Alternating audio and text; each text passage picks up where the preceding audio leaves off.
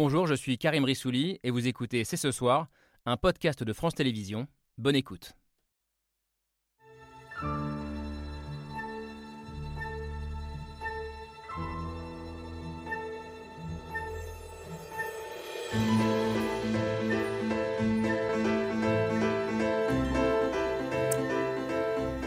Bonsoir à toutes et à tous, soyez les bienvenus sur le plateau de C'est ce soir. Après les grandes promesses de la présidentielle, c'est désormais l'heure de vérité pour Emmanuel Macron et l'écologie.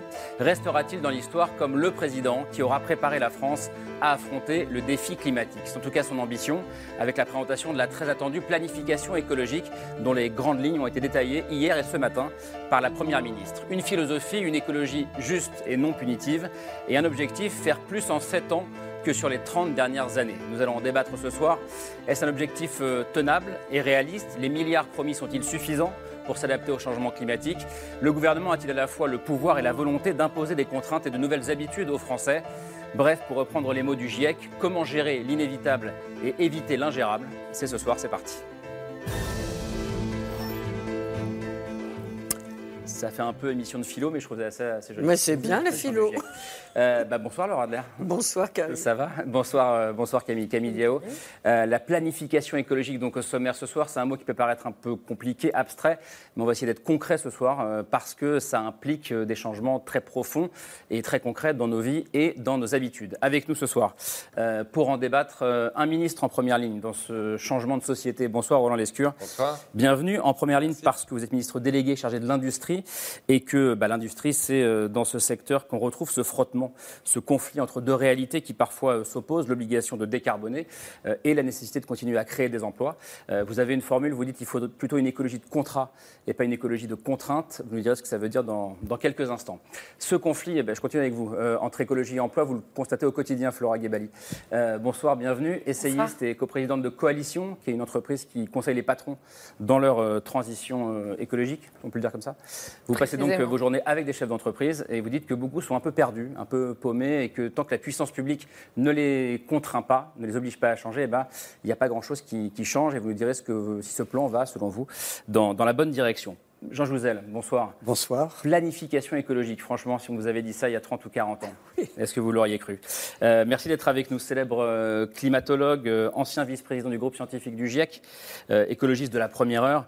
vous nous direz, vous aussi, si l'ambition affichée est suffisante pour vous, vous qui avez récemment fait part de votre ras-le-bol, de votre lassitude. C'était après un passage à l'université du MEDEF. Vous dites avoir reçu un accueil glacial de la part des patrons lors d'un débat avec le patron de Total, Patrick Pouyanné, qui vous reprochait de ne pas comprendre, je cite, la vie réelle. Et on va en parler euh, de ça aussi ce soir.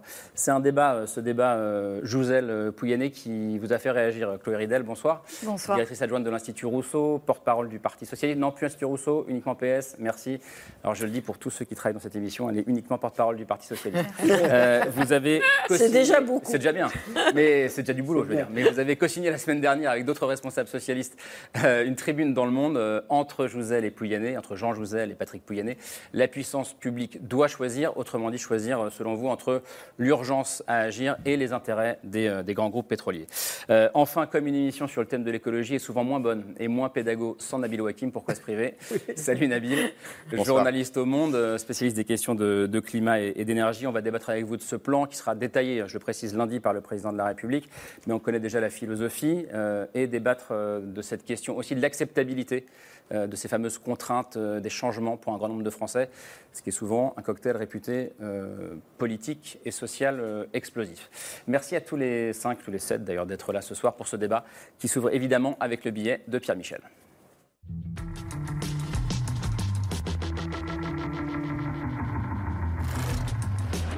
La politique que je mènerai dans les cinq ans à venir sera donc écologique ou ne sera pas.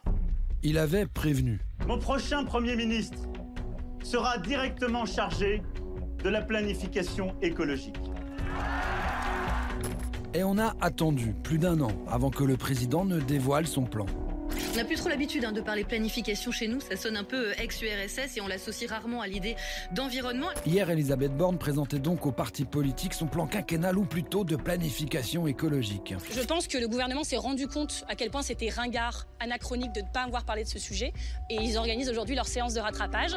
On n'est jamais ringard, on est toujours en avance d'une mode et puis visiblement leur résultat est là. Donc moi je salue le travail des équipes euh, de l'État qui ont travaillé là-dessus parce que c'est un constat qui est très complet, très lucide et assez inédit. Va pour le constat, mais pour les actions, on n'y est pas. Planification versus inflation. Hier, le gouvernement annonçait une autre mesure. Jusqu'à présent, on roule à l'essence. Depuis le 1er juillet, le litre a augmenté de 26 centimes en deux mois et demi. Le gouvernement espère stopper cette hausse en autorisant la vente à perte d'essence jusqu'ici interdite. Pourtant, quel est le constat? Pour euh, limiter un degré et demi, bien nous n'avons plus que 5 ans d'émissions au rythme actuel. En réalité, nous partons, je dirais, de façon quasi délibérée vers un réchauffement qui pourrait atteindre 3 degrés. Jean Jouzel le dit, il faut arrêter d'investir dans les énergies fossiles. Malheureusement, ce n'est pas ce que nous faisons, euh, puisque les émissions liées aux combustibles fossiles continuent à augmenter. Mais il y a la vraie vie. J'entends l'urgence des scientifiques et en même temps il y a la vie réelle. Dans la vraie vie, arrêter d'investir, cela a un prix. Ce sont les Français qui vont le payer, selon le patron de Total, Patrick Pouyanné. Il y a une erreur de croire qu'on va régler le problème du changement climatique en tout d'un coup euh, affamant euh, nos concitoyens d'énergie. Ça marche pas, ça. Ce sera pas acceptable.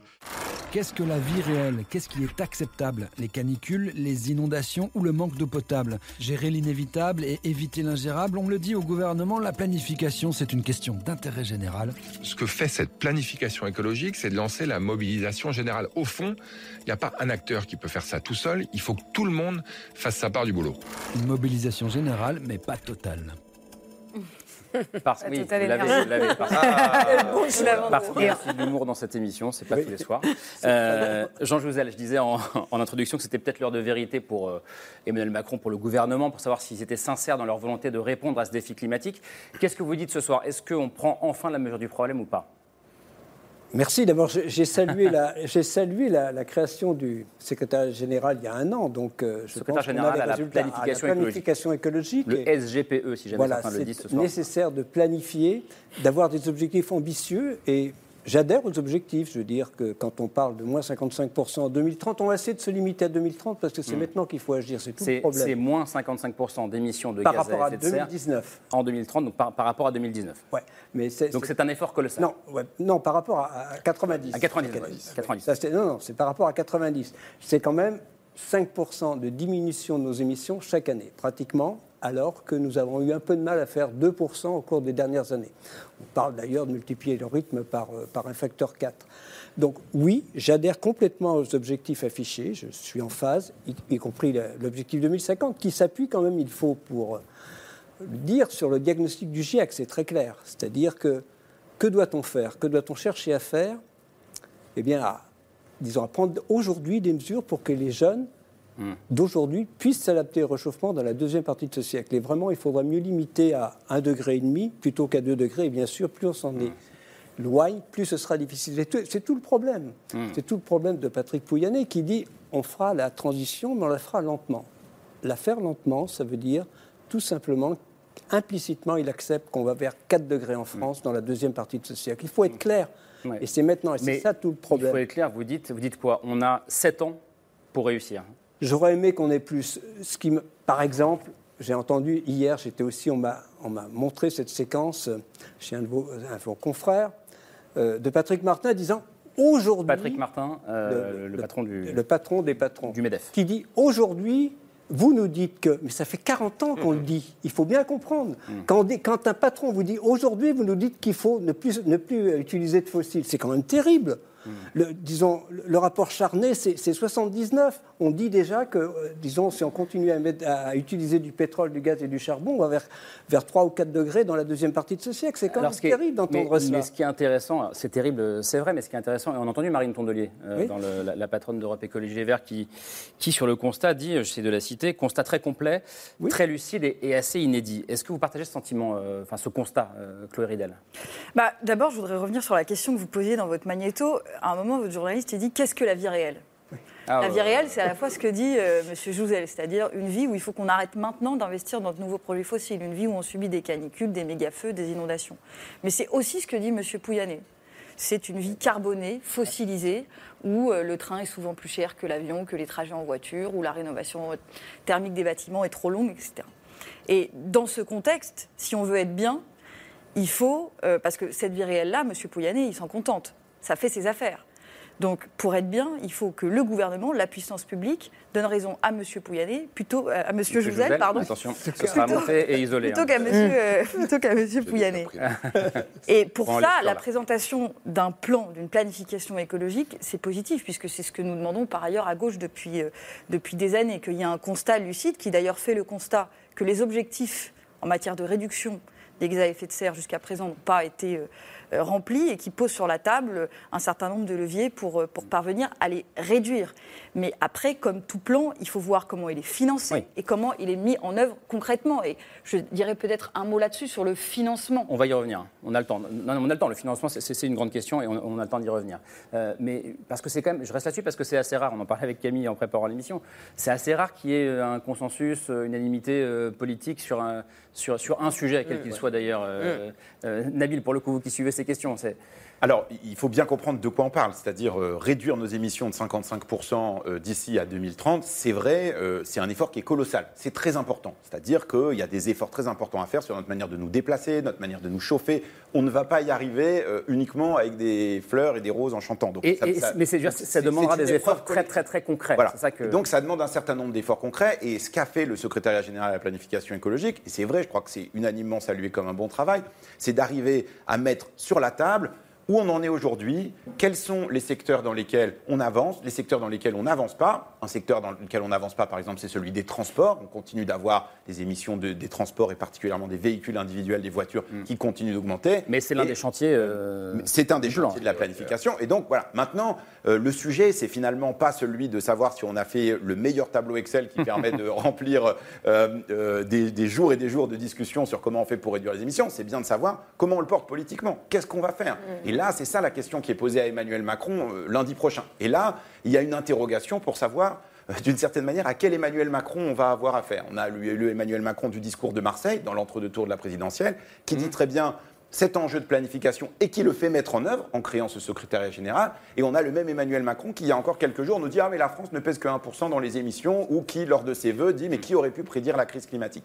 Et donc, il y a une forme d'ambiguïté chez Emmanuel Macron sur cette question, et, c'est un moment peut-être de clarification. C'est l'occasion pour lui, vous disiez Est-ce que c'est le moment de rentrer dans l'histoire sur cette question-là?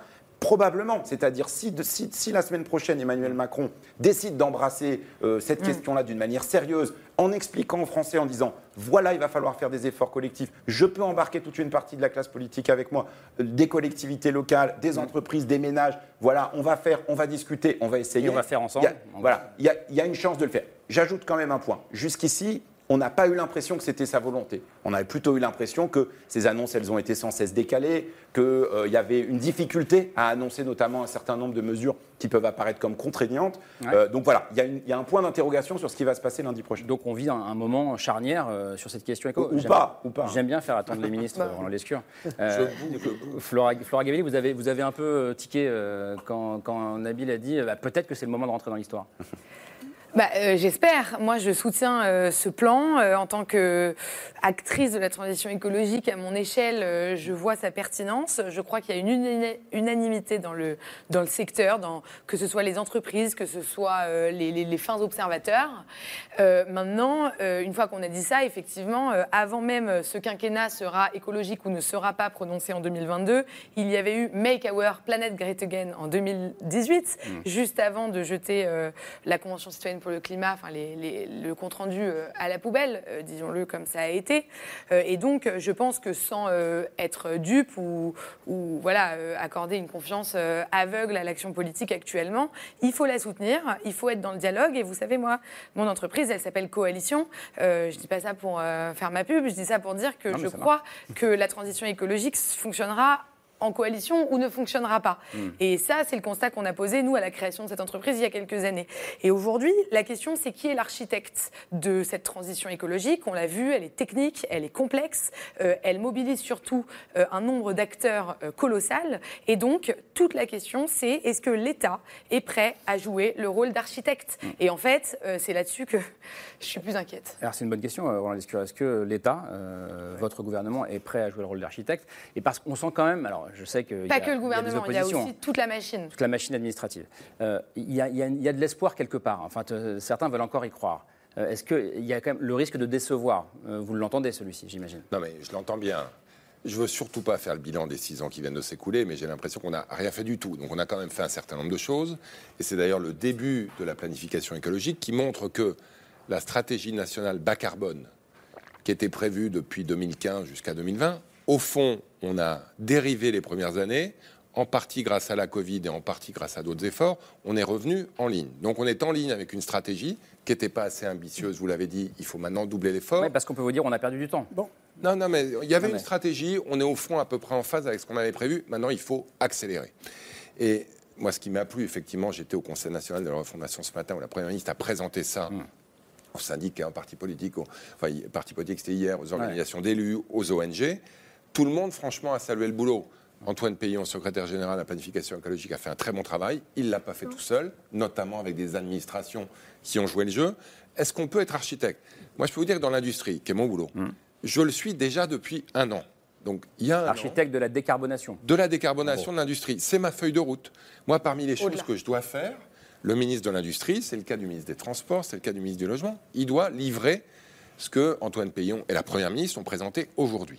Donc typiquement, ça veut dire que les 50 sites qui représentent à eux seuls 60% des émissions de gaz à effet de serre, on est en train de signer des contrats avec Alors c'est quoi ça L'écologie de contrat et pas de contrat? Exactement. C'est-à-dire que le président de la République a rassemblé à l'Élysée euh, début décembre dernier les 50 sites les plus émetteurs des aciéries, des alumineries, des mmh. cimenteries, des raffineries. Votre secteur. C'était, euh, donc ça faisait un peu réunion des alcooliques anonymes. Là, on était tous là et pour se faire peut-être un peu taper sur les doigts. Et en fait, il a pris le problème à l'envers en disant, moi je suis prêt à faire un deal avec vous. Si vous vous engagez à doubler vos efforts par rapport à ce qui est prévu, moi je serai prêt à vous accompagner. Et donc depuis un an, je négocie avec ces 50 sites mmh. des feuilles de route sur comment vous allez faire pour baisser les émissions de 45% d'ici 2030 et totalement d'ici 2030. C'est quoi la contrepartie pour ces 50 sites Donc la contrepartie, elle est très claire. Il y a des subventions. Typiquement une acierie, Arcelor, Dunkerque. 7% des émissions du total hein, de l'industrie. Ça fait 150 ans qu'on fait euh, de l'acier avec du charbon. Et puis qu'on émet du carbone à la sortie. Et qu'on ne recycle que très peu d'acier. Eux, ils ont travaillé une feuille de route dans laquelle ils vont augmenter le recyclage, hmm. changer la formule, et donc remplacer des fours à gaz qui consomment du charbon par à terme des fours électriques qui consomment de l'hydrogène. Et en plus, on va capturer le carbone et le renvoyer là d'où il vient, donc, dans la mer donc ça, c'est le contrat. Ça, c'est le contrat. En échange de ça, ça va coûter, pour être très clair, à Arcelor 2 milliards. Et nous, on est prêt à en verser 800 millions. Donc 1 milliard 2 pour Arcelor, deux tiers, 800 millions pour l'État. ThyssenKrupp en Allemagne, c'est pareil. Il ne faut pas se leurrer. En Allemagne, on est en train de faire la même chose. Donc le deal, c'est ça 800 millions qui seront totalement conditionnés, parce que j'entends souvent les critiques là-dessus. Donc si Arcelor ne fait pas les efforts, ils ne seront pas versés. Et si les émissions ne sont pas réduites, on les reprendra. Donc c'est quand même assez ferme. Hein. Ça vous parle l'écologie de contrat euh, Oui, enfin, l'État architecte me parle, mais je ne voudrais pas être déçu une seconde fois. C'est quand la première fois? Oui, j'étais, disons, dans le Grenelle de l'environnement, j'étais avec Nicolas Cern, responsable de la mobilité, de l'énergie et du bâtiment urbaniste. Sous Nicolas Sarkozy. Hein. On est en 2008, il y a 15 ans. Hein. donc, en termes de rénovation du bâtiment, on est loin du compte de ce qui avait été envisagé. En termes de développement des renouvelables, on a pris 4% de retard. On est plutôt à 20% qu'à 24%. Donc c'était tout ça le Grenelle de l'environnement. Je veux dire que si l'État avait tenu ses engagements pris dans le cadre du Grenelle de l'environnement, on n'en serait pas là. Et moi, je n'aimerais pas être déçu une seconde fois. J'espère ne pas l'être parce que je sais que c'est plus ambitieux, mais ce retard, on l'a vraiment pris. Et euh, voilà, surtout, que j'entends, on n'a pas les moyens d'être déçu une seconde fois. Surtout. Non, mais c'est bah ça. Peut-être juste un mot là-dessus. Depuis 92, on se donne des objectifs de lutte contre le réchauffement climatique. Je pense que c'est quand même la première fois qu'on présente avec un tel degré de détail la manière dont ça se décline par secteur et les moyens d'y arriver. Donc euh, j'espère que ça vous donne un On peu avait d'espoir. 900 Ouais, mais pages. quel- Le rapport, le rapport donc, sur, nos, sur ces trois thèmes, énergie, bâtiment, urbanisme, euh, transport, mobilité, faisait 900 pages avec beaucoup de recommandations. Depuis, j'ai eu la chance de suivre de l'intérieur la Convention citoyenne sur le climat. Il y a des recommandations extrêmement ambitieuses, extrêmement pertinentes, que je ne retrouve pas forcément dans, ce, disons, dans, dans ces propositions. Je on ne les connaît pas encore en détail. Mais vous voyez quand même, il y a eu beaucoup de choses de fait qui n'ont pas été suffisamment prises en compte, à mon avis. Chloé Ridel. Bah, moi, je voudrais dire d'abord que je m'insurge contre le terme d'écologie de contrainte, parce que ça ancre l'écologie dans la tête des gens comme un truc mauvais, alors qu'au contraire, c'est ce qui va rendre leur vie plus belle et plus juste. Et j'observe que dans la vie, euh, on est contraint quand même, mais on appelle ça la loi souvent. On n'a pas le droit de se balader euh, nu dans la rue, c'est pas une contrainte, c'est la loi. On n'a pas le droit de frapper son voisin, c'est pas une contrainte, c'est la loi. Euh, et par ailleurs, le gouvernement, quand euh, par exemple il brutalise le Parlement à coup de 49.3, c'est pas une contrainte, c'est le droit. Quand vous voulez mettre sous pression les allocataires du RSA, c'est pas, c'est pas le contrainte, c'est le bon sens. Non, mais juste sur l'écologie de contrainte, voilà. Ce, ce terme, à mon avis, il faut euh, l'évacuer. Et je dis même que l'écologie de contrat euh, n'est pas une mauvaise idée. Donc, franchement, il faut arrêter. Voilà. Moi, je pense qu'il faut quand même poser à ce stade de- du débat la question du financement parce qu'elle est fondamentale. On sait combien ça va nous coûter, cette planification écologique. C'est Pisani-Ferry qui l'a chiffré. Et C'est- Mahfouz, Pisani-Ferry, Voilà. Selma Pisani-Ferry. Absolument. D'ici à 2030, c'est en termes d'investissement public 34 milliards par année. C'est chaque 66 milliards au total, total. 66 dont milliards au 34 total. milliards d'investissement public. année, dont 34 milliards d'investissement public. Maintenant, comment est-ce qu'on paye? C'est ça qui se discute. Et parce que il y a Je vous coupe juste là-dessus parce que, parce que non, mais- bah si, mais, Mais c'est bah, fondamental. Je vous donne la parole euh, toujours, mais euh, c'était 10 milliards pour l'État et le reste pour les collectivités, collectivités locales. Mais moi, c'est pas là-dessus que je veux. Visiblement, l'État euh, remplit sa, sa- sa part du gâteau. euh, Non, puis on va Oui, mais à l'intérieur de l'État, qui paye via les finances publiques, si vous voulez Euh, Quand on sait que l'injustice climatique et l'injustice sociale se recoupent, c'est-à-dire que ce sont les riches qui contribuent le plus au réchauffement climatique et les pauvres qui pâtissent le plus des conséquences du réchauffement climatique. Et j'ajoute qu'il y a aussi des, des- des inégalités face à ce que ça coûte, c'est-à-dire pour un ménage modeste ou précaire, la transition écologique, c'est-à-dire acquérir un véhicule électrique, changer sa chaudière euh, euh, au fioul, euh, c'est 2 à 4 années de revenus. Ça n'est pas le même équivalent pour les ménages les, les plus riches. Donc on voit bien qu'il faut une aide pour ces ménages modestes et on voit bien que pour financer cette euh, transition écologique, il faut qu'on se pose la question de faire contribuer les plus riches Donc le fameux et les ISF grandes vert, entreprises, IS, le fameux impôt ISF sur la fortune vert vert, écolo, qui qui avait été proposé par le rapport. voilà, 5 milliards euh, d'euros euh, par an. Et je regrette que ça ne soit pas sur la table, parce que c'est quand même l'éléphant dans la pièce, le financement de cette planification. Alors c'est l'éléphant dans la pièce? Non, mais Pourquoi pas d'ISF vert d'ailleurs Ah, oui, que mais je, je veux bien, mais on, on commen- excusez-moi, on commence un peu par la fin. C'est-à-dire que d'abord, est-ce qu'on est d'accord sur les objectifs? Je suis d'accord avec vous. Les Ça, vous avez tous dit oui. Ouais, je- Non, mais oui, mais Bah, c'est ouais, important mais quand même. justement- Une seconde. Ah, C'est ça fait que- 22 minutes qu'on a commencé. Non, mais ce que je veux dire, c'est que moi aussi, je suis contre l'écologie de contrainte et la capacité qu'on a collectivement, pour certains, à le percevoir comme une contrainte, notamment les chefs d'entreprise dont on parlait tout à l'heure, les vrais, pas les patrons de syndicats. Aujourd'hui, ils embrassent cette, cette révolution. Le patron d'Arcelor, il veut y aller, parce que d'abord, ça lui permet de recruter des jeunes, sinon on n'en a pas. Il aura plus de clients, parce que si les voitures ne sont pas décarbonées avec de l'acier décarboné, il aura plus de clients. Donc on est en train de changer d'état d'esprit. Je pense que ça, c'est la grosse différence par rapport au moment du Grenelle, Moi- où la plupart, je pense, des chefs d'entreprise étaient contre. Et ensuite, sur le financement, encore important, la Première ministre l'a dit aujourd'hui, j'espère que ce sera rendu public très vite, le financement qu'on prévoit est cohérent avec le rapport de Salma Mahfouz et de Jean Pinadi Ferry. Donc on livre la marchandise, si je puis dire. On se donne les moyens de nos ambitions. Et ensuite, on aura un débat sur le financement que je suis prêt à avoir. Mais si déjà on peut se mettre d'accord sur le fait qu'on a les bonnes ambitions, qu'on se donne les bons moyens, et qu'il ne reste plus qu'à débattre de savoir s'il faut un ISF vert ou pas, moi je pense qu'on aura beaucoup, beaucoup progressé sur la voie du consensus dont on a besoin sur Je voudrais sur savoir, monsieur le consensus. ministre, pardon, je voudrais savoir ce que font les autres pays européens, parce que vous avez fait allusion tout à l'heure à l'Allemagne. On sait bien que les problèmes climatiques, ils par définition ne concernent pas le territoire. Donc, euh, si on fait comme les autres pays européens, Non, mais non, on fait. En fait, d'abord, l'Europe est beaucoup plus ambitieuse que n'importe qui d'autre. On est les seuls à s'être donné les objectifs de 2030.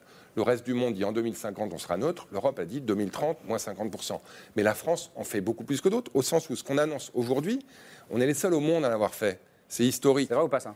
Ah, bah, La France en fait beaucoup plus que d'autres, je suis désolé, on ne peut pas dire ça. On est le seul pays en Europe à être sanctionné pour ne pas respecter la trajectoire d'énergie renouvelable. Je Il y, a- il y a certaines choses qu'on fait mieux que d'autres, mais euh, nos émissions Me de transport, elles continuent à augmenter. me dites pas que l'Allemagne Non, mais, fait mieux que nous, euh, quand même. Non, mais Bah, c'est si pas ça. c'est- trois fois plus de PIB que nous. Non, mais- Bah oui.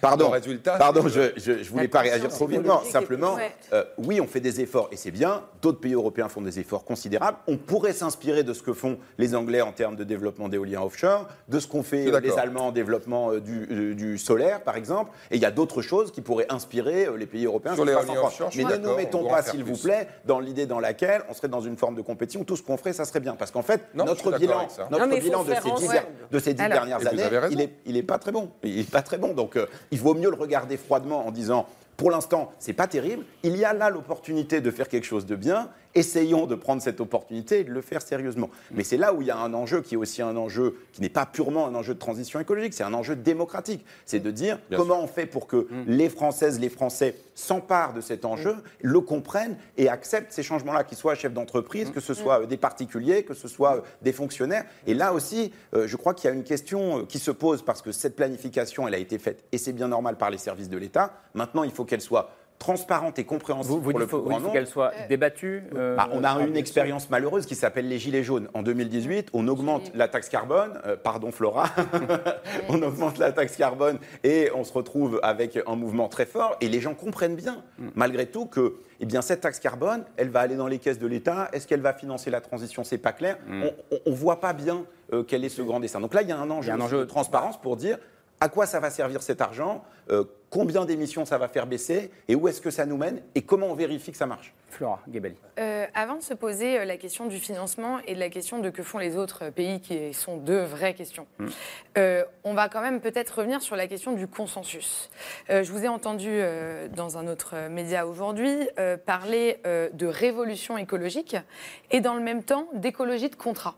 Moi, euh, je veux bien qu'on pose les deux dans le même discours. Euh, J'irais même jusqu'à dire euh, écologie de contrat social et donc écologie universelle, inclusive, révolution écologique. Pourquoi pas? Moi, je peux entendre ce discours. Le problème, c'est que la politique aujourd'hui, les scientifiques, si vous voulez, Jean Jouzel, tous les scientifiques, les, les, les, les technos qui bossent au SGPE, ils ont fait leur travail. Le général con- de la planification le écologique. secrétariat général de la planification écologique, ils ont fait leur travail. Aujourd'hui, le travail, si on veut, comme, comme le disait très bien Nabil Wakim, si on veut que ce soit accepté, c'est une question de débat dans l'opinion publique. Et aujourd'hui, la première chose que je voulais vous dire, c'est que vous nous parlez de révolution écologique, mais en même temps, le ministre de l'économie dit quoi? On ne va pas baisser le prix à la pompe pour des raisons climatiques. Donc il rejoue les gilets jaunes, parce que c'est ce que Bruno Le Maire est en train de dire tous les jours en ce moment. Il rejoue euh, ce qui a lancé les gilets jaunes et ce qui a lancé dans l'opinion publique, parce que ça, il faut le dire, c'est le gouvernement euh, du quinquennat précédent qui l'a lancé, l'opposition entre la fin du monde et la fin du mois. C'est le président de la République lui-même qui a lancé cet élément de discours. L'ancien président. qui est- Non, le président Le euh, président, Macron. Le Nicolas président Macron, mais sous son premier mandat. Donc la première chose, c'est comment euh, on peut trouver un consensus si le discours ne suit pas euh, la technique. C'est-à-dire que là, le plan, il est techniquement euh, consensuel. Mais le discours, il est encore clivant, il clive encore les Français les uns contre les autres. Donc il n'y aura pas de consensus. Bah, je laisse répondre là-dessus. La- euh, juste la deuxième, j'ai presque terminé. La deuxième, c'est maintenant que vous nous avez consulté, vous avez lancé le Conseil national pour la refondation, vous avez lancé plein de consultations et je salue euh, tout ce que vous avez fait là-dessus. Comment on crée des garanties? Parce que la vérité, c'est que le Conseil d'État a condamné l'État pour inaction climatique et que les propositions de la Convention citoyenne pour le climat n'étaient pas coercitives, n'ont pas contraint le gouvernement, et que euh, Emmanuel Macron s'est autorisé beaucoup plus de jokers que ce qu'il avait dit. Et donc aujourd'hui, la question c'est comment vous créez des garanties de... Parce que maintenant que ce plan, C'est-à-dire comment on fait. que ce plan, on Pardon, le valide. je traduis. choses Comment on fait sans contrainte Bah, voilà, non, mais- et Comme ça fait deux fois qu'on dit qu'on contre-pouvoir. a été condamné. Non mais si... Ce que je, Ouais, non, mais juste pour ce que je disais tout à l'heure sur la trajectoire SNBC qu'on a retrouvée. C'est quoi ça? C'est la trajectoire stratégie nationale bas, Bas carbone. carbone. On ne respectait pas En, jusqu'en en dé- en 2019. déplaçant, en déplaçant ce qu'on devait faire les 5 ans, euh, dans les 5 ans suivants, mais il ne faut pas exagérer On a été, l'État euh, français, bon, ouais, pour moi, hein, l'État français a été condamné pour ne pas respect Non, d'une mais- stratégie nationale que maintenant on respecte. Donc, on verra. Non. Mais on part d'un point de départ qui est insuffisamment ambitieux, mais qui est au moins en ligne avec l'objectif qu'on s'était donné. Comment on avance? Moi, je le vois tous les jours quand je vais chez Arcelor à Dunkerque et que je rencontre des salariés d'Arcelor, des ouvriers, des techniciens, des ingénieurs, des habitants, des chefs d'entreprise et des élus. Le consensus, il existe. Parce qu'on est en train de sauver une cathédrale industrielle dont ils sont tous très fiers. Et en plus, on verdit et en plus, on crée de l'emploi. C'est-à-dire que fin du monde, fin du mois, pour moi, c'est comment on arrive à concilier le fait qu'on va accélérer la transition écologique, non pas au détriment de l'emploi, mais en créant de l'emploi. C'est un travail énorme. Il faut former, il faut assurer la transition. Mais ceux qui font des véhicules thermiques aujourd'hui, qui feront des véhicules électriques demain, c'est de ça dont on parle. C'est des dizaines de milliers de personnes qui aujourd'hui sont dans des industries en déclin qu'on va reformer pour des industries qui vont, euh, qui vont se développer. Donc ça, c'est très concret. Et je peux vous dire que dans l'industrie, en tout cas, mais je pense que c'est le cas de tous mes collègues, Mm. on n'est pas en train de se dire, un, comment on emmerde les Français, ou deux, comment on fait du fichier Excel. C'est comment, de manière très concrète, on arrive à faire ça. C'est pas qu'on comment on emmerde les Français, mais comment on le fait accepter. non, mais c'est ce que évidemment, disent. évidemment que le risque Non, mais c'est ce que politique, il est là. certains disent. Bah. On voit bien, moi je, moi, je salue Jean Jouzel, dont je vois qu'il est de plus en plus critiqué, mezzo voce par certains. Genre, vous les scientifiques, c'est sympa, mais non. C'est- C'est un discours qui commence à monter. hein. Exactement, Euh, moi je non, le sens. C'est pour ça que bien. il faut être très ferme sur ce qu'on est, ce sur quoi on est d'accord. Hmm. Et après, on chicanera sur le reste. Mais Jean Jouzel. Oui, oui, non, moi j'avais quelques réactions par rapport à ce qu'on entend. Euh, D'abord, là, moi j'aurais bien aimé, j'aimerais bien partager votre optimisme par rapport euh, aux entreprises au sens large.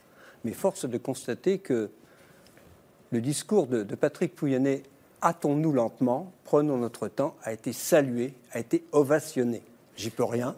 Je, pré- je Voilà. reprécise, Jean Jouzel, hein, parce que vous étiez euh, aux universités d'été du MEDEF à Voilà. la fin du mois d'août, vous avez euh, débattu bon, ça pose des questions. avec, je- je- avec Patrick Pouyanné, et, Oui. et vous avez dit après dans la, dans la presse, dans, dans les échos, je crois, euh, que vous aviez reçu un accueil glacial. Euh, lui a été ovationné. Ovationné, voilà, Euh, et, et- et vous dites, à la fin, il y en a marre. On Bah, a senti oui, une, forme, une forme c'est de... ça Et qui m'interroge. C'est ça qui m'interroge.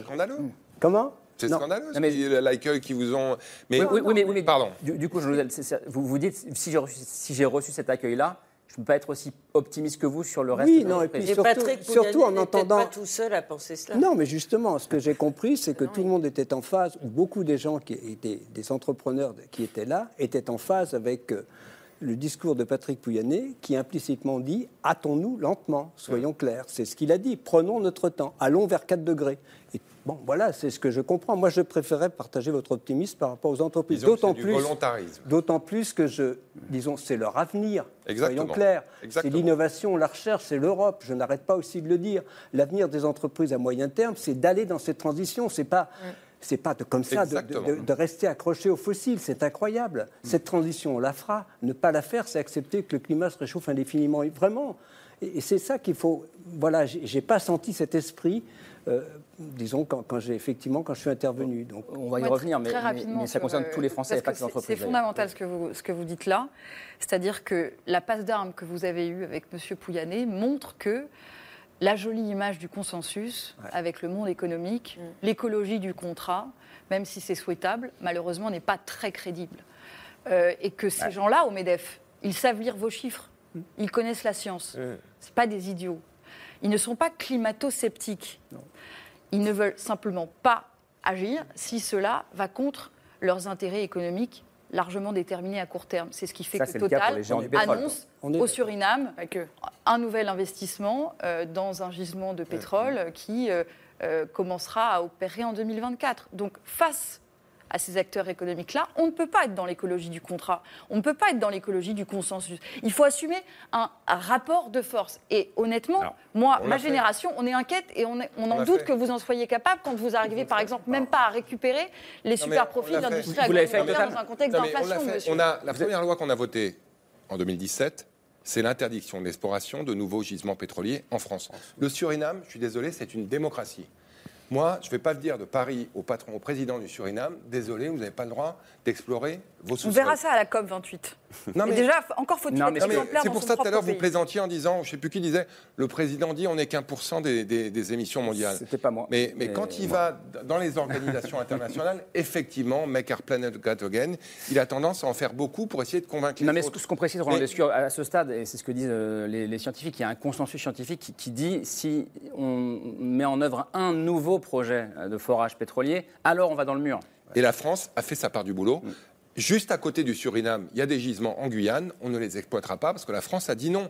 Maintenant, effectivement, je ne peux pas empêcher le Suriname, avec Total ou Exxon, d'explorer ces gisements. Juste sur les entreprises quand même. pour un Pouyanné, et je le comprends, il dirige une entreprise pétrolière. Donc il ne va pas vous dire Bah. coupez-moi la tête. Mais le nombre de chefs d'entreprise. Non, mais il peut dire le- j'accélère les autres énergies. mais ça, il le fait. Non, mais je veux pas. Le- vous pouvez je suis pas là pour défendre. Pouyanné, mais il investit plus que l'État dans les énergies renouvelables. C'est tout le monde le sait. 75-25 aujourd'hui, je crois. hein. Non, mais oui, 75 mais il y a le fossile, en 25 milliards, ça fait beaucoup. Si vous voulez, je peux dire que Total aujourd'hui est un plus grand Pourquoi il n'y a investisseur rien dans le plan sur les banques Mais On a des banques juste- françaises qui sont les leaders du financement des énergies fossiles à travers le monde. qui a annoncé hier. Pourquoi est-ce qu'on leur interdit pas de financer Non, mais- des projets, des nouveaux Non mais projets exactement, on peut interdire. Comme on leur interdit de financer le Ou on peut, via des discussions qui sont parfois assez musclées. Moi, quand j'ai rencontré les industriels il y a un an, franchement, ils avaient un peu le discours que vous avez entendu au MEDEF. Et quand on leur a dit, changeons de braquet, recrutons des jeunes. Moi, j'ai fait la rentrée de l'école des mines. Toutes les questions que j'ai eues, c'était sur la transition écologique. Si les chefs d'entreprise veulent recruter les ingénieurs des mines, ils ont intérêt à leur parler de transition écologique, sinon ils ne recruteront pas. Donc vraiment, je, je pense qu'il y a un changement de braquet, de culture dans toute la société depuis un an. Il y a encore quelques réfractaires. Pas dans toute la société. Ils sont réfractaires, mais, de- mais dans les territoires, à Dunkerque, à Sarreguemines, on me parle de transition écologique. Franchement, monsieur, Dans- vous dans- êtes en retard sur l'histoire. hein. Je suis Ben désolée, non, mais vous me aujourd'hui, j'étais, hein. aujourd'hui, j'étais à. Châteaudun Mais que- pour inaugurer une usine Thermomix, des Allemands qui viennent installer en France. Cette usine, elle sera carboneutre. C'est des Allemands. ils viennent en Non, France mais- parce qu'on fait de l'électricité des Ça veut dire quoi être en retard sur l'histoire bah, Ça veut dire que moi aussi, je suis passée par la phase. euh, On va encourager tout le monde et tout le monde va se rendre compte que les jeunes, ils viendront même pas travailler chez vous si vous n'êtes pas, euh, pas plus, vert. Et, bah, Mais c'est un peu ce que pas vous ça. faites. C'est pas je suis systémique désolé, depuis un an, je fais pas ça. Je signe Bah, alors, engageants avec des oui, industriels. mais, ça a pas l'air votre discours n'a pas l'air systémique. Et en fait, dans ce plan de transition écologique, il y a quand même quelque chose qu'il faut dire, c'est qu'il y a la patte macroniste qui est un choix politique, et c'est bien normal, qui est de ne pas faire dans la contrainte, qui est de faire de l'incitation.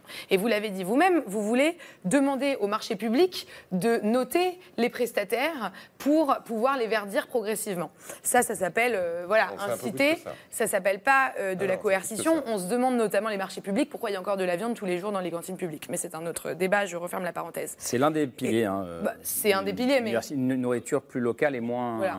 et Bah, plus, on- voilà. moins carnée. Et, Moins- et- plus et je crois, et je crois que là où il y a un débat politique euh, intéressant, c'est quand on voit justement euh, ces stratégies s'opposer et dire on peut être dans le dialogue, il faut être dans le dialogue évidemment, mais à un moment les entreprises, enfin moi je crois qu'il y a une erreur de stratégie euh, si je me place du point de vue des entreprises que je vois sur le terrain et que j'accompagne. Pas parce qu'ils ne bougent Parce pas que alors alors Total c'est un cas à part peu- parce qu'il y a un Total il y a un côté. Patrick Pouyanné. Le vrai tissu économique français, c'est des PME, c'est des ETI Et alors, et c'est eux- elles qui font et la eux- France et- et c'est elles et qui eux, font le tissu pas, là. Ils ne économique. bougent pas. Et eux, ils veulent bouger. Mais eux, le vrai problème, c'est pas euh, la loi, enfin je sais pas ce que c'est. Le vrai problème, c'est qu'ils sont embourbés dans un problème administratif où ils doivent faire du reporting euh, en France, ils doivent faire du reporting à Bruxelles. Il n'y a pas de cadre créatif. Et donc aujourd'hui, on est dans une loi du marché capitaliste, c'est le modèle de société qu'on a, mais on n'est même pas capable de faire ce qu'il y a de positif dans le capitalisme, à savoir l'innovation. Et donc aujourd'hui, on est bloqué. T'es es, d'accord ou tu Je sais pas, euh, c'est étonnant, c'est marrant. Non mais je crois. Non, mais je c'est un discours. vraiment- On est sur un Non, mais- discours à la Gaspard Koenig de simplification. mais, mais, mais alors, figurez-vous que Gaspard, j'ai appris après avoir constaté sur le terrain que Gaspard Koenig théorisait ce que moi j'observais. Et donc, oui, il y a une convergence intellectuelle entre, entre nous. On vient pourtant pas du même bord idéologique Bon, mais de base. il n'est pas là. Mais en tout cas, c'est- bah, voilà, je encore traduisais que, le côté, il y a trop Il de freins non, mais- mais, administratifs. mais ça, en fait, quand vous êtes sur le terrain, c'est la vérité. Quand vous travaillez dans le secteur de la construction aujourd'hui, que vous êtes une entreprise française, vous ne pouvez pas innover, vous ne pouvez pas avancer, vous n'arrivez même pas à faire de la rénovation énergétique. Pourquoi? Parce que vous avez des craintes, des, contra- des contraintes, pardon, des craintes aussi, euh, des normes. Et en fait, l'État, euh, je crains que la planification écologique ne simplifie pas, bien au contraire. Moi, j'ai l'impression qu'on passe aussi à côté d'une question pour l'instant. On parle, on parle des entreprises, etc. Mais quand Jean Jouzel a parlé après le MEDEF, il a dit Moi, je pensais, il y a 40 ans, que euh, le jour où euh, les changements seraient perceptibles pour les gens, alors les gens commenceraient à croire à, nos- recommandations et à dire que oui, c'est vrai qu'en 2050, ça, ça va aller très mal. Et, et- et ce n'est pas ce qui se passe alors qu'il y a des canicules tardives, etc. C'est, l'un des enjeux parce qu'on parle beaucoup des entreprises, euh, Nabil Wakim, mais ça nous concerne, euh, on est neuf sur ce plateau, toutes et tous, en réalité. Oui, alors c'est vrai qu'on Je- parle beaucoup là de la question de l'État et des entreprises. la, la part de responsabilité individuelle, elle existe, mais on sait bien, et ça, un certain nombre de- d'études l'ont bien montré, que finalement, ce qui peut agir, ce qui peut avoir une- un impact beaucoup plus important, eh ben, c'est euh, les réglementations, c'est le cadre que l'on met. C'est-à-dire, on peut Mais décider c'est un cadre qui aura des- qui aura des individuellement, conséquences mais concrètes sur cyclable, on- on- voilà. Alors, sur la question des conséquences concrètes, eh ben, c'est compliqué. On l'a vu cet été, un certain nombre de climato-sceptiques ont surgi pendant les deux semaines où il y a eu de la pluie en disant Ah, regardez, euh, c'est pas un été si chaud. Donc, on voit qu'il y a aussi et, et ça c'est étudié aussi par un certain nombre de sociologues, plus il va y avoir des politiques climatiques contraignantes, Mm. plus celles et ceux qui ne veulent pas voir vont se mettre des pots de saucisson dans les yeux, pardonnez-moi l'expression, et se dire qu'en fait... De saucisson et- vegan. de saucisson vegan, voilà, absolument dans les yeux. Et donc ça, c'est vrai que c'est difficile, et que là, il y a une dimension de pari politique pour le président de la République de dire, bon, bah, est-ce que j'assume le fait de, à un moment donné, oui, avoir de la contrainte? Euh, je, suis désolé, on peut tout à fait parler d'écologie de contrat, je pense qu'il est fait dans l'industrie, c'est une démarche qui est intéressante. L'expérience qu'on a ces 15 dernières années, c'est que dans un certain nombre de secteurs industriels, aucun effort n'a été fait s'il n'y avait pas de la contrainte. Les constructeurs automobiles, ils ne se sont pas mis à faire de l'électrique, en Europe en tout cas, de l'électrique d'eux-mêmes parce qu'ils ont pensé qu'il y avait des super bonnes conditions. Ça a été quoi la contrainte Voilà. Et ben là, Ouais, regardez, en sort. 2035, on Oui, arrête plus de vendre- voitures thermiques. euh, on arrête de vendre des véhicules thermiques. Donc les constructeurs sont obligés de s'aligner. Il y a des secteurs dans lesquels il n'y a pas de contraintes. Prenez le secteur aérien par exemple. Il y a extrêmement peu de contraintes. Il y a une défiscalisation qui est très forte. Bon, bah voilà, euh, là, les, les constructeurs et euh, les voyagistes ne font rien. Donc évidemment, il faut engager la discussion avec les entreprises. Mais il faut bien comprendre comment fonctionne le changement climatique. Et je ne veux pas parler pour la place de Jean Jouzel, mais ça ne sert à rien de faire du vert si on continue à faire beaucoup de gris.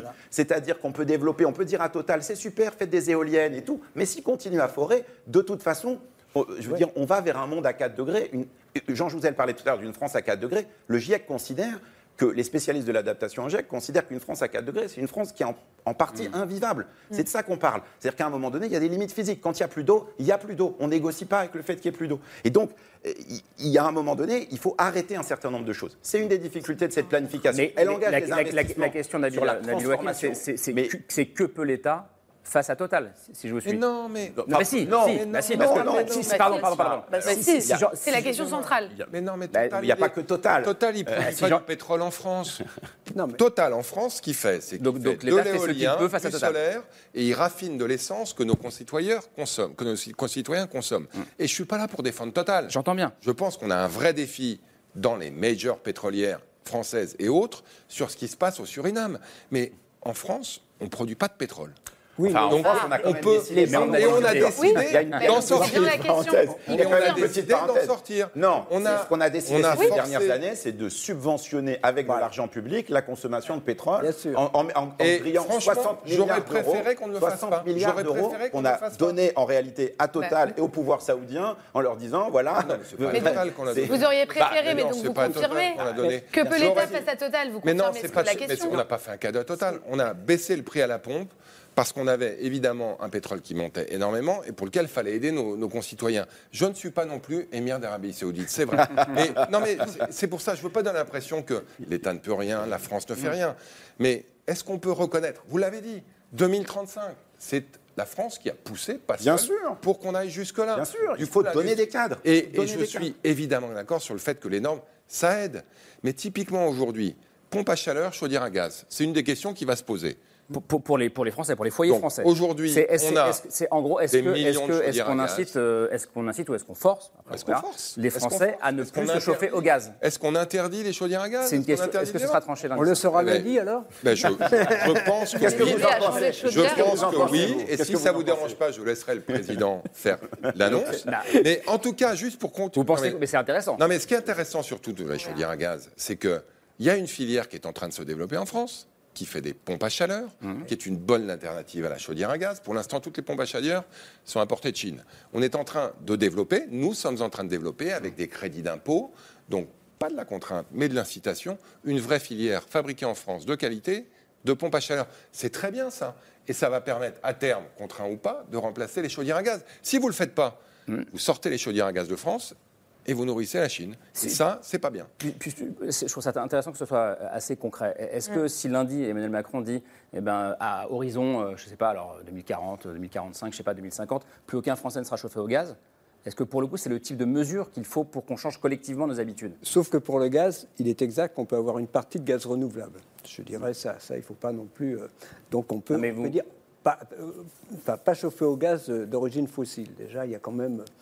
Voilà. Moi, moi mon souci, je ne sais pas, c'est peut-être pas dans l'émission, mais c'est les 20 milliards qu'on laisse aux collectivités Alors, on revient sur le locales et régionales. Ça- je, je voudrais bien qu'on aborde ça parce que je vais. Bon, c'est vrai que c'est là où les choses se passent. hein, quand on parle de mobilité, de bâtiments, d'urbanisme, de développement des renouvelables, mais Enfin, j'ai l'habitude. Oui, le transport est géré par les collectivités Ouais, tout ça. locales, beaucoup. voilà. Donc c'est c'est important. Mais donc quand je, quand je vais dans les, il m'arrive très souvent d'aller discuter avec dans les plans climat-énergie, euh, disons régionaux très locaux, et on voit bien que les gens n'ont, enfin, il n'y a, pas l'argent, il n'y a pas, il a pas l'apport euh, suffisant pour euh, passer cette vitesse que vous leur demandez de passer. Comment, pourquoi laisser 20 milliards sur le dos des collectivités? Est-ce que c'est pas trop optimiste? Vous dites qu'elles n'ont pas, pas les moyens de, je le de ces ambitions-là. Oui, enfin. Après, il y a 36 000 communes, il y a un certain nombre de départements, une bonne centaine et quelques régions. Et je ne suis pas sûr que tous les responsables de ces collectivités locales aient eux aussi fait le changement. C'est-à-dire que, quand même, on a aussi un enjeu d'adhésion politique hmm. de ces responsables hmm. nationaux, départementaux, régionaux et locaux à ce changement nécessaire. Parce que vous pouvez aussi choisir vos priorités quand vous êtes une collectivité locale. Nous, on met quand même un peu d'argent. Hein. Donc la rénovation des écoles, par exemple. On a dit on va isoler toutes les écoles de France, le fonds vert, je ne sais plus combien, 2 milliards, etc. Donc on est prêt à aider. Mais c'est vrai que soit on centralise tout, hmm. ce qui est le cas en Chine, hein, tout ça est très centralisé, soit on dit, ben oui, prenez aussi votre part de responsabilité. Moi, je suis plutôt, là encore, dans une logique de responsabilisation. Mais donc, il y a un pari. Oui, c'est un pari, je suis plutôt pour. Moi, je, pense que beaucoup de choses doivent se passer dans les régions, dans les collectivités, c'est là où ça se passe. Et c'est aussi le cas de l'adaptation. On sait bien, on n'a pas beaucoup parlé d'adaptation, mais l'adaptation se passe vraiment au, niveau très local, régional. Donc c'est important. Puisqu'on parle des transports. Euh. Euh, oui, mais en, fait, moi, la question que je me pose, c'est est-ce que ce qui manque pas, enfin, ce qui manquerait pas aussi pour embarquer les Français, ce serait une grande mesure populaire, positive et qui, qui montre aussi aux gens par la pratique et par le concret que l'écologie, c'est pas forcément de la contrainte et pas forcément de la punition. Sur le cas des transports, Nabil Waki m'a rappelé tout à l'heure, euh, les émissions, enfin c'est le premier poste des émissions euh, de, CO2 en France, c'est la voiture individuelle. Euh, ça c'est l'un des axes du, plan présenté par Elisabeth Borne, c'est de réduire la part de la voiture individuelle, mais il me semble que le pendant, qui est de favoriser des alternatives, il pêche un petit peu. Par exemple sur la question du train, on a eu ces derniers mois plusieurs de nos voisins, l'Allemagne, le Portugal, qui ont mis en place un pass ferroviaire à 50 euros par mois qui permet de voyager de manière illimitée euh, partout euh, dans, leur pays.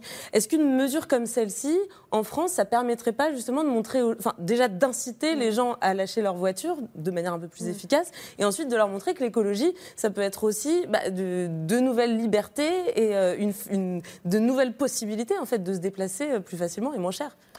Oui, enfin pourquoi pas. Je sais que Clément Beaune travaille sur ce type de mesures. Là encore, il y a une petite complexité euh, parce que les régions font une partie des transports, les départements, l'État. Et que certains territoires sont très enclavés, donc ça voilà, rien. Il y a une petite complexité administrative, donc on a le secret qui rend tout ça un peu compliqué. Mais on investit sur le train, beaucoup, et je pense qu'on a désinvesti sur le train, malheureusement trop, pendant des mmh. années. Ah bah Donc ça, j'espère que ça va et permettre... tout gouvernement confondu. Hein, non, non, mais là-dessus, c'est pour ça. Moi, je cherche pas... Je pense qu'on a aujourd'hui, j'en sais quelque chose, j'ai passé 4h30 dans un train entre Annecy et Paris euh, à attendre qu'il redémarre, ce qui n'est jamais arrivé, euh, j'étais pas tout seul, euh, un sujet de sous-investissement chronique qu'il faut compenser. Donc avant de rendre le train gratuit, il faut aussi financer le train. 100 milliards, on a annoncé sur les voies, sur les trains, les nouveaux TGV, etc. Euh, donc j'entends, mais vraiment j'entends l'histoire de la mesure symbolique. Mhm qui est un peu tu le game et qu'on enfin, convainc tout le monde. Hein. Non, mais c'est un, si, c'est symbolique. Bah, il y a 40 des Français qui partent en vacances. Non, non, non, mais ils vont pas. C'est pas parce que le. Non, ça bah. suffira pas, à mon avis, malheureusement, à les faire partir en vacances. Mais l'Allemagne continue à émettre deux à trois fois plus de gaz à effet de serre que nous, et le train est à 45 euros. Quand, quand je dis symbolique, c'est que c'est pas ça. Non, non, non, non, non, Les émissions par habitant en Allemagne sont deux, au moins deux fois supérieures à celles de la France. Aux États-Unis, c'est trois. Mais à la limite ça ne suffira pas, en tout cas, à faire tout ce qu'on doit faire. C'est-à-dire que la mesure importante, mais qui ne permet pas de tuer le game, j'entends, c'est populaire. Mais c'est surtout le fait que tout le monde doit changer de logiciel. Nous, individuellement, dans mmh. nos comportements, les industriels, les collectivités territoriales, les ministres, je le reconnais. Pendant, non mais au moment du Grenelle de l'environnement, vous aviez un ministre de l'environnement, deux, hein, euh, Jean-Louis Borloo et Nathalie Kosciusko-Morisset. Je veux dire que là, quand on fait le comité de, conseil de politique écologique, le président et la première ministre, on passe tous à la question, vraiment. C'est-à-dire euh, Clément Beaune, euh, le ministre du Logement, le ministre de l'Industrie. On est quand même un peu en train de changer le logiciel. Peut-être que ça n'arrive pas assez vite, etc. Mais quand même. Sur, les transports, on est peut-être en train de changer de, logiciel, mais c'est vrai que c'est là où euh, il y a énormément de progrès à faire, puisque le train reste très cher, on l'a vu cet été. Prohibitif. Plus cher que l'avion, plus cher que, Français prohibitif absolument pour, pour les Français. Et on voit que, par exemple, sur les trajets domicile-travail, vous aviez 70% des trajets de moins de 5 km qui, en 2021, étaient encore faits euh, euh, en voiture. Euh, donc, il y a des gisements énormes pour développer le vélo électrique, tout ça. Mais on parlait de la question de l'industrie tout à l'heure, des pompes à chaleur, parce qu'il n'y a pas d'écologie sans industrie. L'écologie, c'est un problème de normes, de financement, mais c'est aussi un problème industriel. donc, il va falloir construire des voitures électriques petites, pas des SUV, des pompes à chaleur, des panneaux solaires, développer l'industrie du recyclage. Et ça me permet de pointer un aspect qui euh, est silencieux dans le plan, c'est l'aspect européen. Euh, parce que euh, pour développer de l'industrie verte en Europe, pas d'écologie européenne sans industrie verte européenne, il va falloir qu'on utilise le levier commercial. Ça, la France n'a pas décidé Il va falloir qu'on mette des... Ah bah, la France peut le porter et doit le porter au niveau européen. On voit que notre industrie de panneaux solaires a été décimée au début des années 2010 par la concurrence chinoise déloyale. On avait mis des tarifs en 2012, on les a enlevés en 2018. Là, vous avez l'industrie européenne des panneaux solaires qui sonne l'alarme et qui dit attention, on va faire faillite. Il faut remettre ces tarifs euh, il faut remettre ces tarifs d'urgence et il faut éviter qu'il arrive la même chose à notre industrie euh, des véhicules électriques. Je sais que, je pense, vous y êtes euh, sensible, mais il faut vraiment activer mm. ce levier commercial qui n'est activable qu'au niveau européen parce que pas d'écologie sans industrie. Oui. Bon, moi, moi enfin bon, c'est bien de parler de voitures individuelles, mais 40% des émissions du transport sont quand même des, disons, le transport routier, hein, au sens large à peu près. Mm. Donc le fret ferroviaire, c'est l'échec complet. Il y avait beaucoup d'ambition dans le Grenelle. Et bon, moi, enfin, je, suis allé chez Renault Trucks, euh, voilà, parce qu'il m'arrive souvent de, te rencontrer. Et euh, bon, ils font des véhicules électriques. Ils ont du mal à. Bon, oui, mais cette année, ils en ont vendu 400. L'an prochain, ils comptent en vente 1000 et 60 000 de véhicules diesel. Ah, donc c'est ça. Ouais. Donc voilà. Donc comment on passe Donc voilà. Même mm. s'il y a la volonté, comment on passe vraiment dans, le voilà dans le transport euh, routier vers quelque chose aussi qui permette de mm. diminuer les émissions. Je crois qu'il y a un sujet de mise en œuvre là qui est pas facile. Et c'est vrai que là-dessus, c'est le sujet sur lequel on va dire, euh, comme on dit dans le monde du management, le track record du gouvernement et d'ailleurs des précédents est pas très bon. Euh, la question de la rénovation des bâtiments, on en parlait tout à l'heure. On dit toujours qu'il faut en rénover 600 000 par an. La vraie rénovation, celle qui a un impact climatique, c'est 10 fois moins. Mm. Donc, comment on fait pour que cette planification, elle ait un mm. vrai impact? Les engagements pris par les, les, industriels, moi je suis content d'entendre Roland Lescure dire Ah oui, on va regarder. Parce que c'est vrai que dans ces engagements-là, il y a un certain nombre de choses sur lesquelles il y a des gros points d'interrogation. L'hydrogène, comment ça va marcher? On ne sait pas vraiment. Euh, la capture de carbone, aujourd'hui, euh, c'est pas vraiment développé au stade industriel. Donc, euh, il y a évidemment, il faut rechercher avec les industriels, mais euh, il faut que l'État aussi se porte garant de la réalisation euh, euh, concrète des choses. Les pompes à chaleur, les gens ne vont pas les installer, ils ne vont pas remplacer leur chaudière à gaz par une pompe à chaleur si non seulement euh, ben, on les aide financièrement, on les aide à choisir un installateur, on leur explique comment ça va marcher, on les aide à naviguer tout le bazar des aides. C'est-à-dire qu'aujourd'hui, on a besoin d'un accompagnement qui est beaucoup plus important. Et on voit bien que sur beaucoup de ces sujets-là... Un accompagnement auprès de chaque Français. Auprès des Français, auprès aussi des collectivités pour repenser, repenser des plans de mobilité dans lesquels on apprend à faire collectivement du covoiturage, on apprend à avoir des pistes cyclables on répartit mieux les bornes de recharge que ce qu'elles sont aujourd'hui. Et ça, on a l'impression que pendant longtemps, on a un peu laissé ça à la main du marché en disant, bon, ça va, ça va le faire. Voilà. La leçon qu'on peut tirer de ces dernières années, c'est que ça n'a pas vraiment marché. Et comme ça n'a pas vraiment marché, ben, effectivement, il y a plusieurs solutions. Soit on dit on augmente les incitations et on espère qu'un certain nombre d'entreprises vont faire mieux que ce qu'elles faisaient avant, ou bien on reprend la main sur un certain nombre de sujets. C'est ce que fait l'État, par exemple, sur la filière nucléaire, en disant bon, bah, on va faire nous-mêmes parce qu'en fait, euh, mmh. on sait ce qu'on veut faire et donc on va le faire. Peut-être qu'il faut se poser la question, dans un certain nombre de domaines, de le faire aussi directement. Mais ce que j'entends derrière, et c'est un peu ce que vous sembliez dire tout à l'heure aussi, c'est que euh, ça ne sert à rien de pointer du doigt les comportements individuels. Euh, si, l'État ne donne pas les moyens pour changer. Euh, mais est-ce qu'il n'y a pas aussi depuis des années une sorte de déresponsabilisation euh, de chacun, euh, qui ne se rend pas compte de ses actes? Quand je disais, je voudrais qu'on parle concret ce soir, est-ce que ça veut dire que la France. Non, mais il y a un mot qu'on n'a pas prononcé. Donc, de 2040, est-ce qu'elle elle, sera plus pareille? Mon quotidien sera différent Voilà, donc il y a un mot qu'on n'a pas prononcé. Je, veux dire, j'ai bien apprécié. J'étais à enfin, l'Élysée lorsque Roland Lescure a présenté le plan de réindustrialisation verte. J'ai apprécié. Mais le mot sobriété n'est pas prononcé. On n'arrivera pas, moi c'est quand même le message que je souhaite donner, oui il faut industrialiser, oui il faut l'innovation, mais l'innovation n'a de sens que si elle contribue à diminuer nos émissions ou à nous adapter. Par contre, et je ne vois pas comment on y arrivera, c'est quand même sans une adhésion, un changement, disons, assez complet de mode de fonctionnement de nos sociétés. C'est ça, je veux dire. Disons, tout appuyer sur l'industrie n'est pas. Enfin, bien sûr, c'est votre rôle, mais il faut aller au-delà. C'est vraiment comment on fait adhérer la société. Et c'est pour ça que j'ai regretté. Je, je dirais qu'Emmanuel Macron dire aux jeunes, parce que c'était aux jeunes, on ne fait que 1%, j'ai l'impression que c'est On fait que 1% déresponsabilisé. des- des Ouais, émissions dans le monde. Alors, et on fait quand même Mais près de comment plus- on fait Mais- c'est vrai, bah, changement anthropologique majeur. Moi, Je j'aimerais suis dire- d'accord. J'aimerais dire quelque chose. Vous allez le dire, Florent. Mais on est bien d'accord. Dites-le. Il y a quand même une conséquence observable euh, sur le fait que le pouvoir, depuis 2017, a supprimé petit à petit les corps intermédiaires et s'adresse directement aux citoyens. Qui est qu'aujourd'hui, le citoyen, il se sent directement concerné par toutes les mesures, et il est il ne directement l'est pas, concerné. Parfois, Si, il, il est indirectement concerné euh, par euh, toutes les mesures qui pourraient être prises par le gouvernement. Et donc aujourd'hui, quand, en fait, aujourd'hui, les Français, ils, ils ont un rapport tellement direct au, au président, on dirait qu'il y a le citoyen, Emmanuel Macron, et qu'au milieu, il n'y a rien. Alors qu'en fait, il y a, les non, mais je- par le président, j'entends le président et son gouvernement. mais Euh, moi, j'avais mais en- une non, mais encore que, encore Mais que, non. je suis désolée, non. Non, Attendez. non, mais vous avez raison, désolée, mais peu non, importe. C'est parce pas le que sujet, dès, non, mais je suis désolée, c'est, c'est- Non, mais je on- vais, on je vais assumer ce savoir. que je pense. C'est pas vrai, parce qu'aujourd'hui, vous, vous êtes reçus, enfin, nous, on est reçus par les ministres, on parle avec les ministres. Les ministres, ils savent pas faire des choses systémiques dans le pouvoir actuellement. Et donc, ils nous disent tous, euh, oui, j'ai parlé avec lui, oui, j'ai fait ça, mais bon, que peut l'État face à Total et, et- systémique. et- et- et malheureusement, aujourd'hui, les ministres aussi, ils n'ont pas le pouvoir politique qu'ils ont pu avoir avant. Et donc, je crois que si on veut avoir une action politique euh, qui fonctionne, il faut aussi être capable de faire de l'écologie dite punitive, mais dans le sens coercitive, auprès euh, des patrons, auprès des collectivités. Et en fait, Auprès des Français ou pas? Indirectement, puisque qui Ah bah, consomme les services, enfin qui consomme les services publics, qui consomme les services privés, euh, ce sont les Français. Mais par exemple, il y a une mesure qui pourrait euh, avoir beaucoup de sens. Ce serait de dire, on n'a plus le droit de fermer un commerce euh, dans les, les zones rurales, dans les petits villages, parce que on le disait sur la mobilité, le transport moyen d'un Français en, en zone rurale, il est passé de moins de 5 km par jour à plus de 15 km par jour en moyenne. Aussi pour faire ses courses. À cause voilà, des courses et de tous les services dont, dont ont besoin les individus. Commerce ouais, Hmm. dans les villages. Et donc, on oublie tous les échelons qu'il y a entre l'État et le citoyen. Donc, forcément, le citoyen, il se sent directement visé par toutes les mesures euh, euh, étatiques. Mais tant qu'on ne remet pas les corps intermédiaires, ça ne changera pas. Allez, Bon, il y a plein de choses là, mais d'abord le plan vélo quand même. Reconnaissez que vous parliez des, des pistes cyclables, les collectivités territoriales. Il y a des milliards qui sont mis aujourd'hui pour faire des pistes cyclables. Parce que c'est vrai que si vous ne faites pas de pistes cyclables, il n'y aura pas de développement du vélo.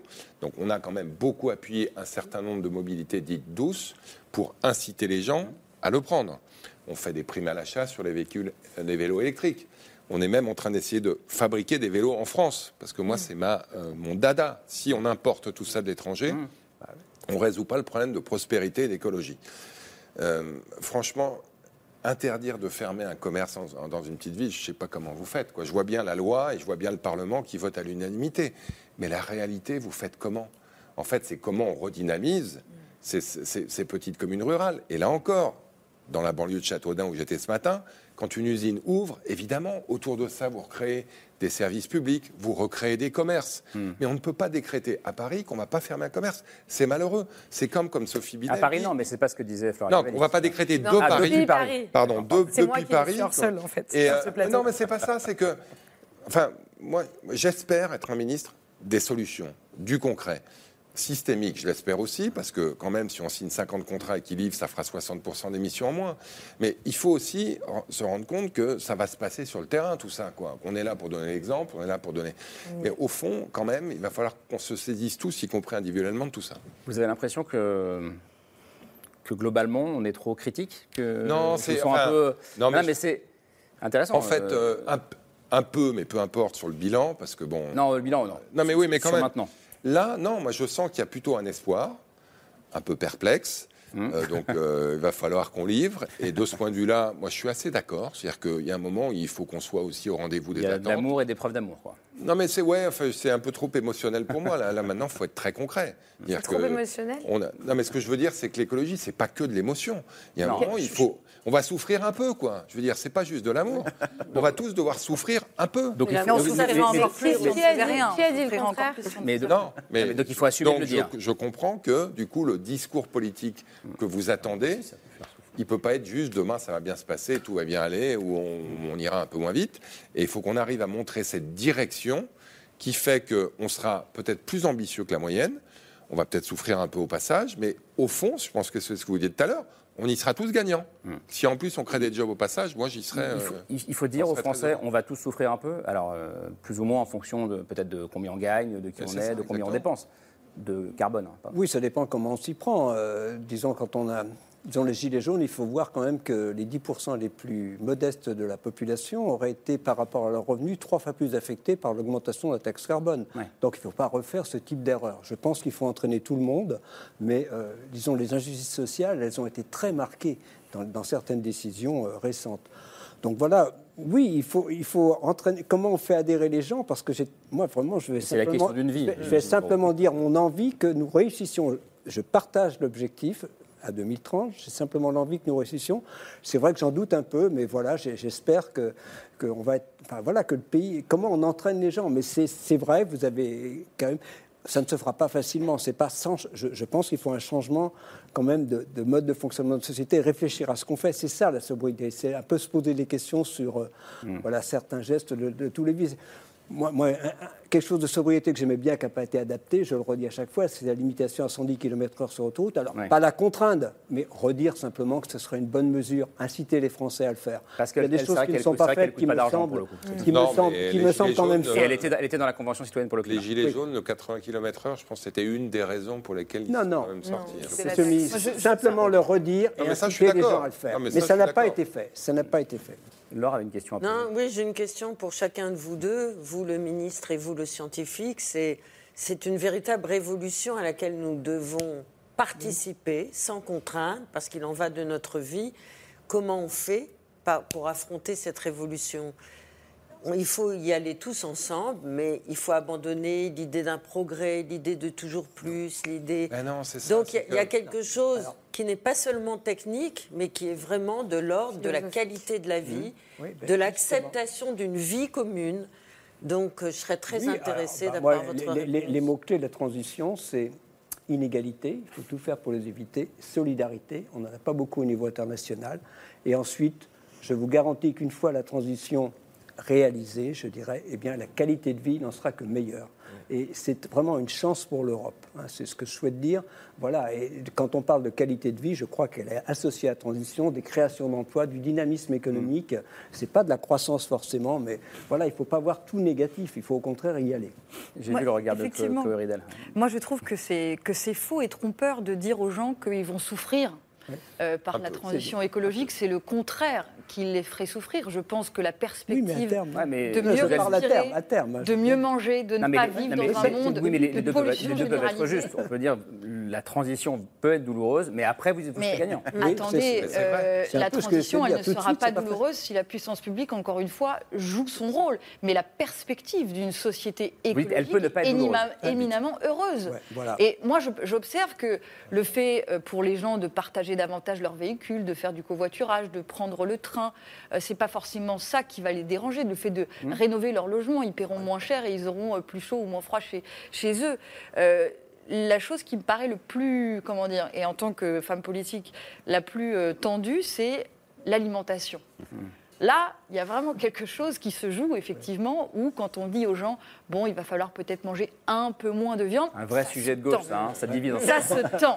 Mais moi, j'ai envie de dire, il faut qu'on soit positif là-dessus. Parce que quand on regarde l'histoire de nos sociétés, tous les changements que nous avons connus, si je prends par exemple la question du féminisme, dans les années 50, on trouvait ça normal de gifler sa femme, de la violer. Bon, aujourd'hui, euh, on ne trouve pas ça normal. On est scandalisé par cette perspective. Donc, les, les sociétés sont capables de changer radicalement. Et ceux qui aujourd'hui nourrissent, par exemple, sur la question de l'alimentation, toute cette espèce de, de panique morale permanente, Mmh. euh, j'invite les Français à se détourner de ces gens parce que ce sont souvent les mêmes qui ont intérêt à ce que rien ne change. On a fait un débat sur la gauche hier. sur. On va pas le refaire. soir. Il est prolongé. Oui, Non, mais on David. peut, dire, on peut dire les choses autrement euh, pour rebondir sur ce que disait Jean-Joseph. C'est-à-dire, tout le monde doit faire des efforts, mais tout le monde ne doit pas faire les mêmes efforts. C'est-à-dire qu'il y a un certain nombre de gens qui sont aujourd'hui soit des ménages, soit euh, des entreprises qui participent énormément au changement climatique, à l'effondrement de la biodiversité. C'est évidemment sur eux et sur elles que doit porter euh, principalement l'effort. Et juste pour expliciter un peu cette histoire de sobriété. Si on veut faire quelque chose aujourd'hui qui a un impact immédiat pour faire baisser nos émissions, en fait, euh, c'est très simple. C'est vrai, la sobriété, ça veut dire, ça veut dire quoi? Ça veut dire consommer moins. Ça veut dire consommer un peu moins de viande, arrêter d'acheter des habits. Ça veut dire pour une entreprise ne pas aller dans des projets euh, dont euh, elle ne sait pas exactement où est-ce que ça va l'amener, baisser un peu ses achats. Il y a tout un tas de mesures qui peuvent être faites par les particuliers, par les collectivités, par l'État bien sûr. Et on l'a vu d'ailleurs euh, lors de l'hiver dernier, c'est possible, c'est possible de le faire et d'engager un certain nombre de choses là-dessus. Et donc ça, je crois que ça devrait être au cœur des annonces d'Emmanuel Macron. Euh, donc Emmanuel Macron devrait dire, je vous invite à ralentir. Absolument. Il devrait dire, voilà ce dans quoi on, va investir et voilà ce euh, dans quoi il faut ralentir. Mm. Voilà, c'est à cette zone-là qu'on peut savoir si ce plan il tient la route. Il faut les deux jambes. Il faut accélérer d'un côté et ralentir de l'autre. Je sais c'est contre-intuitif, mais c'est comme ça.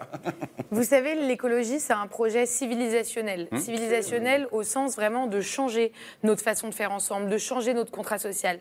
Et l'année dernière, le gouvernement nous a parlé de sobriété parce qu'il y mmh. avait l'inflation, Euh, cette année, j'ai entendu à la rentrée un journaliste dire dans une matinale L'année dernière, le mot de la rentrée, c'était la sobriété. Cette année, le mot de la rentrée, c'est autorité. Et moi, ça, ça m'a fait mal au cœur. Mmh. Parce que euh, c'est pas un mot de la rentrée, la sobriété. C'est un projet de société, c'est un projet de civilisation. Et alors, ce qui se passait avant, c'est que pour construire des civilisations, il y avait des, bâtisseurs de cathédrales qui posaient une pierre et qui étaient morts depuis des, centaines d'années avant de voir euh, euh, la cathédrale se réaliser. Là, on a le pouvoir d'aller beaucoup plus vite. Mais avec ce pouvoir, on a aussi le risque de se perdre, de se perdre dans les mots, de se perdre dans la bataille informationnelle, dans la bataille algorithmique. Et c'est un peu le cas aujourd'hui. Et donc, tout le challenge, c'est dans quelle mesure nos gouvernants sont capables capable de comprendre que... D'être des euh, architectes, ce que vous disiez au début. D'être des architectes, ce que je disais au début, et de comprendre que euh, c'est dans une transition que, que, se cachent les monstres et qu'il va falloir euh, réussir ce, pari. C'est intéressant, ce débat. Non, mais c'est extrêmement intéressant. Mais on ne peut plus être un architecte d'une cathédrale, c'est-à-dire un homme ou une femme, plutôt un homme à l'époque, visionnaire, qui a des sous et qui finance une cathédrale et qui effectivement lui survit. Là, on, je ne devrais pas le dire comme ça, mais on va construire des maisons individuelles. C'est-à-dire qu'on va devoir tous faire notre part du travail. Quand on vit au quotidien, à la fois au bureau et dans la rue, on voit bien autour de nous tous les excès d'un certain nombre de choses dont on pourrait se passer. Mais c'est compliqué d'interdire uniquement. Et donc c'est comment on organise la société avec un certain nombre d'actions publiques, notamment vis-à-vis des entreprises qui sont quand mmh. même des vecteurs du changement, vis à -vis de l'État et dans la planification écologique, il y a quand même 50% qui viennent des entreprises et 25% qui viennent de l'État. Puis il y a 25% qui viennent de vous et moi. Et ça, c'est sans doute le plus compliqué, même si au fond, c'est peut-être le plus simple à faire. C'est des changements de comportement au quotidien. Vous dites la sobriété est super. L'année dernière, on a été géniaux. Qu'est-ce qu'on n'a pas pris? Quand Bruno Le Maire a porté son col roulé ou quand Agnès Pannier-Runacher a dit consommons moins Donc, si vous voulez, c'est bien, bien un changement culturel collectif, y compris dans certains médias, qu'on doit faire pour se dire, bah ouais, 19 degrés, finalement, c'est pas mal. Bravo, on a tous bien fait les choses et on a porté des cols roulés. Et, on ne remet pas une pièce dans la machine, David Joachim, je le voyais. Merci beaucoup. Euh, merci Roland Lescure de venu euh, débattre euh, ce soir. Merci Georges Jouzel. à vous aussi et à bientôt. Merci Chloé Ridel, donc uniquement du PS, j'ai compris. Merci Flora Gebali. je renvoie votre livre Le syndrome de la fourmi, voir et dépasser les barrières de l'inaction climatique à l'Observatoire qui résonne avec le débat qu'on a eu ce soir. Et Nabil, merci Nabil Wakim. on vous lit dans le monde et il y a aussi votre podcast qui s'appelle Chaleur humaine. Et j'ai appris en préparant l'émission que le livre chaleur humaine allait aussi sortir dans quelques le semaines. Octobre. Peut-être le commander déjà, euh, voilà. Euh, mais peut-être c'est mieux d'aller en librairie et pas de se faire livrer. Voilà, merci beaucoup, merci Laure, merci Camille.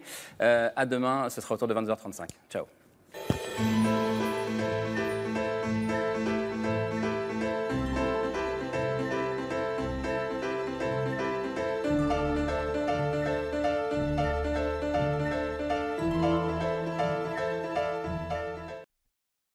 C'était C'est ce soir, un podcast de France Télévisions. S'il vous a plu, n'hésitez pas à vous abonner. Vous pouvez également retrouver les replays de l'émission en vidéo sur France.tv.